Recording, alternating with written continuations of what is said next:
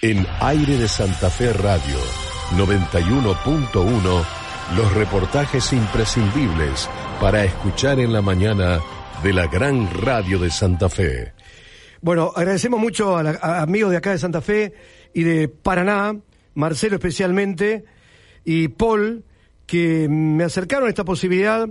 Yo tenía ganas, Marcelo Barzuglia, me refiero puntualmente a él, y a Paul Andrés Quiroga, porque la situación, el tema de, de, ciertos rubros, producto de la pandemia, son dramáticos.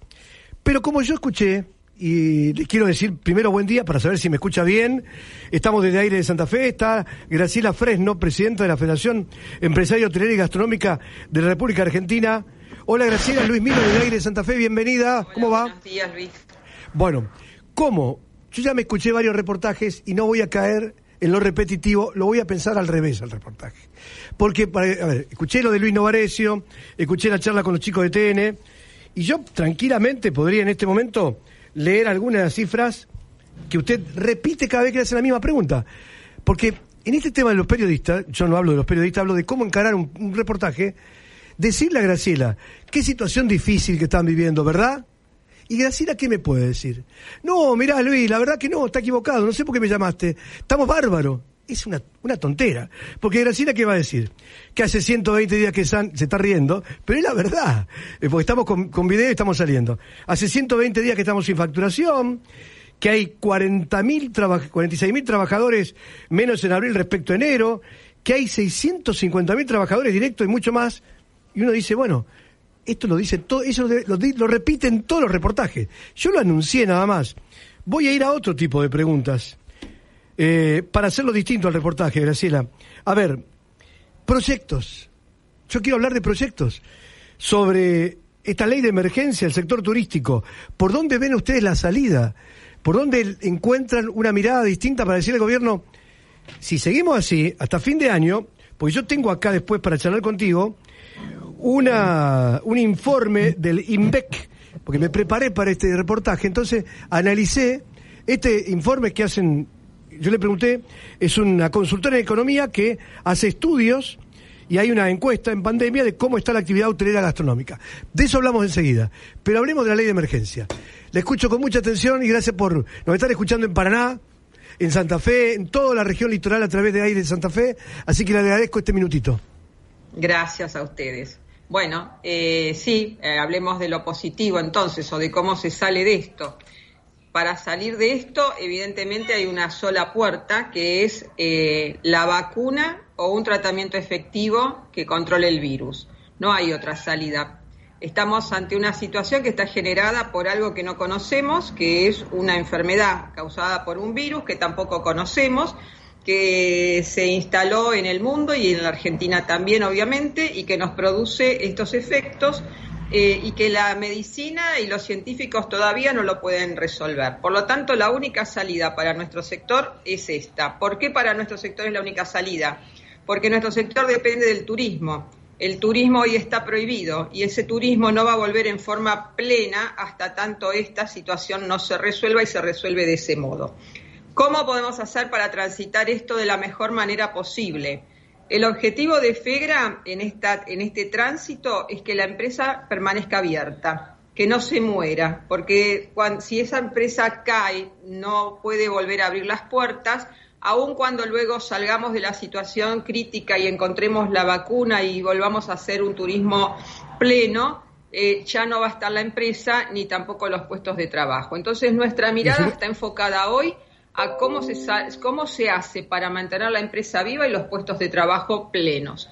Y para eso es que estamos reclamando la ley de emergencia. Necesitamos una ley de emergencia a nivel nacional. Si bien hay muchas ciudades, provincias que han ido declarando su propia ley, hay cuestiones que solo pueden provenir de una eh, normativa nacional.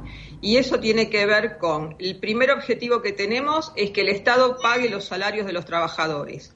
Eh, después de 120 días sin facturar, eh, las empresas ya no tienen espalda para poder sostener estos pagos. Entonces, nuestro objetivo es que hasta que nosotros volvamos a la normalidad, el Estado se haga cargo del pago de los trabajadores. La segunda cuestión tiene que ver con lo impositivo. La empresa tiene que tratar de estar indemne al momento de volver a abrir las puertas. Eso significa que no debería acarrear deudas que después tampoco las va a poder pagar. Entonces lo que nosotros sostenemos es, nos eh, eximan del pago de impuestos eh, de, que, que, no que no podemos pagar obviamente, que tiene que ver con las ganancias, con el impuesto de los débitos y los créditos, con el, saldo de la declaración jurada del año que pasado que tenemos que pagar ahora, los anticipos de las, de la, del impuesto a las ganancias y así sucesivamente. El otro punto que también tiene importancia es y que genera la deuda para nosotros tiene que ver con los servicios públicos. El Estado, el Estado no, perdón, las, las de proveedoras de servicios públicos cobran a la hotelería y a la gastronomía como si los establecimientos estuvieran abiertos. Esos son facturas con varios ceros. Entonces pedimos también que esta ley de emergencia regule esta situación para que las eh, prestadoras de servicios públicos cobren por el consumo real y no por las energías contratadas o por los metros cuadrados de un establecimiento hotelero.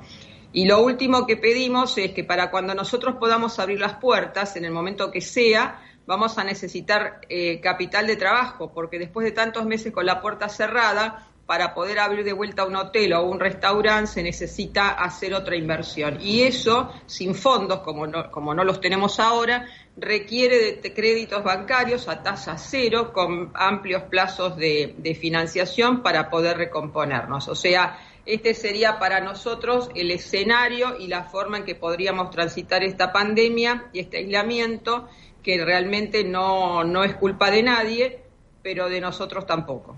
Ahora, ¿y ustedes presentaron un proyecto? ¿Está en evaluación en algún punto de algún diputado, algún senador, en, en algún contacto con gobierno nacional? Porque dividamos las aguas en algo que sí es muy importante.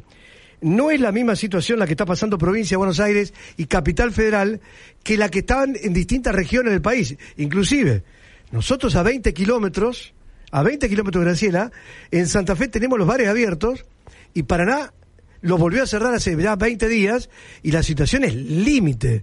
Inclusive Paraná tiene un, histórico, un ícono, el Hotel Jardín que se cerró hace 20 días atrás, que es un golpe muy fuerte. Por eso digo, ¿presentaron a nivel nacional para el país esta misma idea y si hay contactos? Sí, sí, esto que yo le digo, se lo digo porque nosotros lo venimos diciendo desde el día número uno, desde que cerramos previendo que esta situación se iba a alargar, producto de cuál era la causa de que, la, que la genera. Así que lo hemos hecho desde el primer día y lo hemos hecho a todos los niveles, de, empezando por el más alto, que es una reunión con el presidente de la Nación, que entendió claramente cuál era nuestro problema, nuestra situación y también claramente les, les dijo a sus ministros trabajen para resolver el problema de esta gente y denles medidas adecuadas a las necesidades de su sector. De ahí para abajo con el ministro de Turismo, con los diputados nacionales, con los senadores de la Nación también, y cada filial de FEGA lo fue haciendo en su área local. Así que esto que estoy diciendo no es novedad tampoco, es lo que venimos reclamando desde el día número uno. ¿Y qué respuesta, a ver, mostró actitud el presidente, pero ¿y en la práctica? ¿Y en la práctica? En la práctica tenemos eh, varios proyectos que hubieron en, la Cámara de Diputados y otros tantos en la Cámara de Senadores. Eh, en la Cámara de Diputados hubo una reunión de la Comisión de Turismo el día 7, si mal no recuerdo, eh, y en esa situación había dos proyectos, uno por el oficialismo y otro por eh, la oposición y 17 a 14 votos se favoreció eh, el dictamen por el con un dictamen de mayoría el proyecto que llevaba el oficialismo que realmente en nuestro criterio no, no nos servía en esta instancia porque no contempla las eh, medidas de las que estamos hablando para sortear la dificultad que tenemos actualmente. Sí hablaba de un sistema de preventa, que es un buen sistema para afirmar el turismo, para reafirmarlo, pero en otra etapa, no hoy. Hoy necesitamos que la gente pueda seguir trabajando en sus puestos y que las empresas queden abiertas. Y hablaba también de un sistema de capacitación que también es bueno para otra instancia. Hoy en día nuestros empleados no necesitan la capacitación, lo que necesitan es poder cobrar el sueldo. Así que estamos a la espera. Así que, lo digo yo. Que las leyes se hagan. Lo digo yo, perdón, ¿eh? no lo dice usted, no, no entendieron nada. Bueno, eh, eh, eh, lo, lo, digo yo. Cada, cada, uno puede darle a esto el, el no entendieron la nada. interpretación que quiera. Bueno, Facu tiene una última pregunta a él y la, yo cierro con el... Fi, yo sé que está ocupadísima.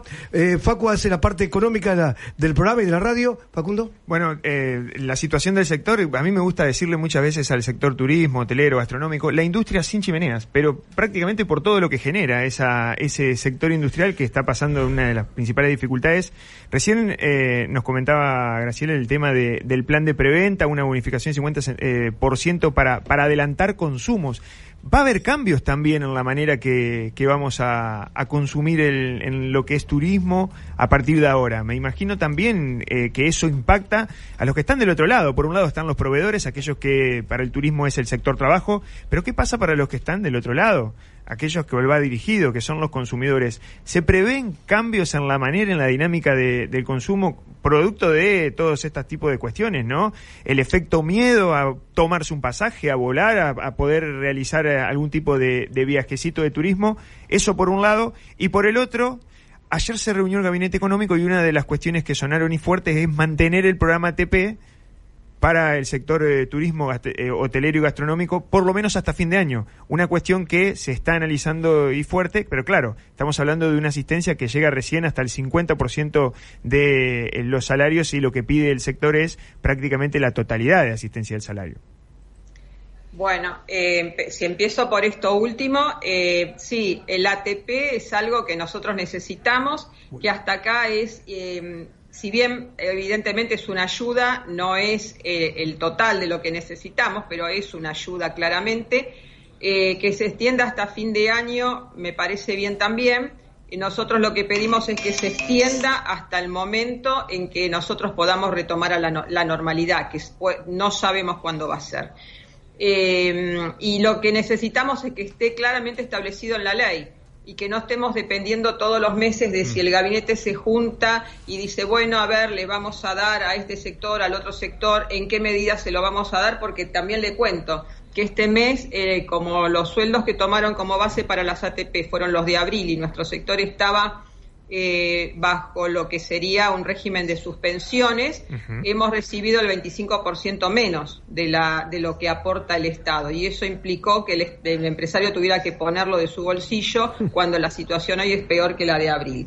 Y con respecto a los, a los viajes, eh, sí, también claramente hay montones de encuestas y de estudios hechos a nivel internacional que dan cuenta de que los viajes también van a cambiar, sobre todo en los primeros tiempos, ¿no es cierto? Mientras que dure esta situación de nueva normalidad y no aparezca la vacuna, la gente lo que está pensando es en eh, viaje muy corto, de cercanía, lugares abiertos, con poca multitud, o sea, donde no haya aglomeración de gente, y lo que primero privilegia en lo que sería ese viaje y en los prestadores es la seguridad sanitaria, lo que nos va a obligar a todos nosotros a replantear el servicio y a adecuar nuestras instalaciones con los costos también que eso tiene a los nuevos protocolos sanitarios para asegurar la salud de nuestros clientes. La última pregunta va de mi parte, Graciela. Eh, leyendo el estudio de impacto, que tan gentilmente pude leer, está dividido en alojamiento y gastronomía, eh, lo que ustedes hicieron, hay un dato que a mí me, me choquea.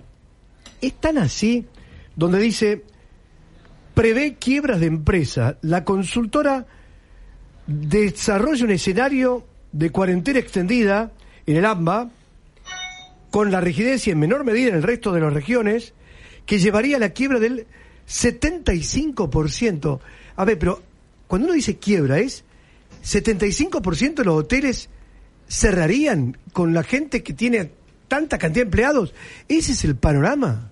Sí, ese es el panorama. Nosotros hemos hecho el relevamiento y la pregunta era exactamente esa.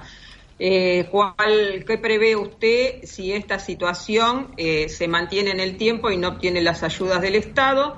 Y el, la, la, gente contestó que prevé el cierre total de su empresa y en el término de no más de dos meses. Sí, porque ahí veía 2,9 en uno y claro. en el interior 2,5. Sí. ¿Y, y de, qué, qué, de qué cantidad de empleados estamos hablando? Un número. De, Eh, Las cifras oficiales eh, dan que el sector emplea 650 mil personas No. eh, en total de los trabajadores y bueno, eso implica trabajadores ya registrados en relación de dependencia, los temporarios, los que no son trabajadores en sentido estricto porque son monotributistas o, o- o dueños que están trabajando en sus establecimientos conjuntamente con su familia, todo eso hace el número.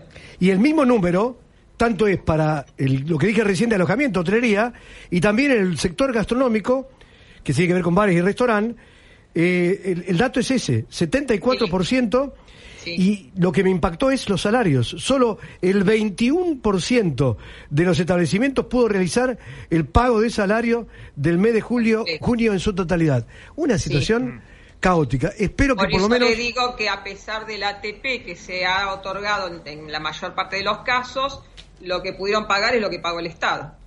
Ta, Nada más que eso, la ayuda que vino por ahí. Eh, ojalá hayas hecho- eh, hayamos hecho un, un reportaje distinto, que nuestra gotita sirva. Eh, tenemos una web, airedigital.com, que llega a muchos lados, así que le vamos a mandar la nota y así la puede Gracias. reproducir en, en la federación, así se sepa, se sabe cómo estamos desde acá apoyándolos. Un abrazo. Muchísimas gracias a ustedes, ¿eh? Muy amables. Señores, Graciela, en este caso, Graciela Fresno, presidente de la Federación Empresaria Hotelera Gastronómica de los sectores más golpeados, como ya hemos dicho, están los otros, ¿eh? Está claro. Vale repetirlo, y porque si alguien está escuchando y dice, y no me, no me nombrás. A ver, desde eh, lo que son los, los salones de fiesta, Claro. lo que son Todo lo que es recreativo, un cine, Pelotero, un teatro. eh, cine, teatro. Las cuestiones recreativas, Luis, por supuesto, hotelería, gastronomía, el tema turismo, Los jardines agencia de maternales. turismo, agencia maternal. Seguramente nos vamos a estar hablando de muchos otros más. Señores, en los temas que importan, Aire de Santa Fe tratando de empujar, de ayudar, de visibilizarlos. Aire de Santa Fe. Respiramos periodismo.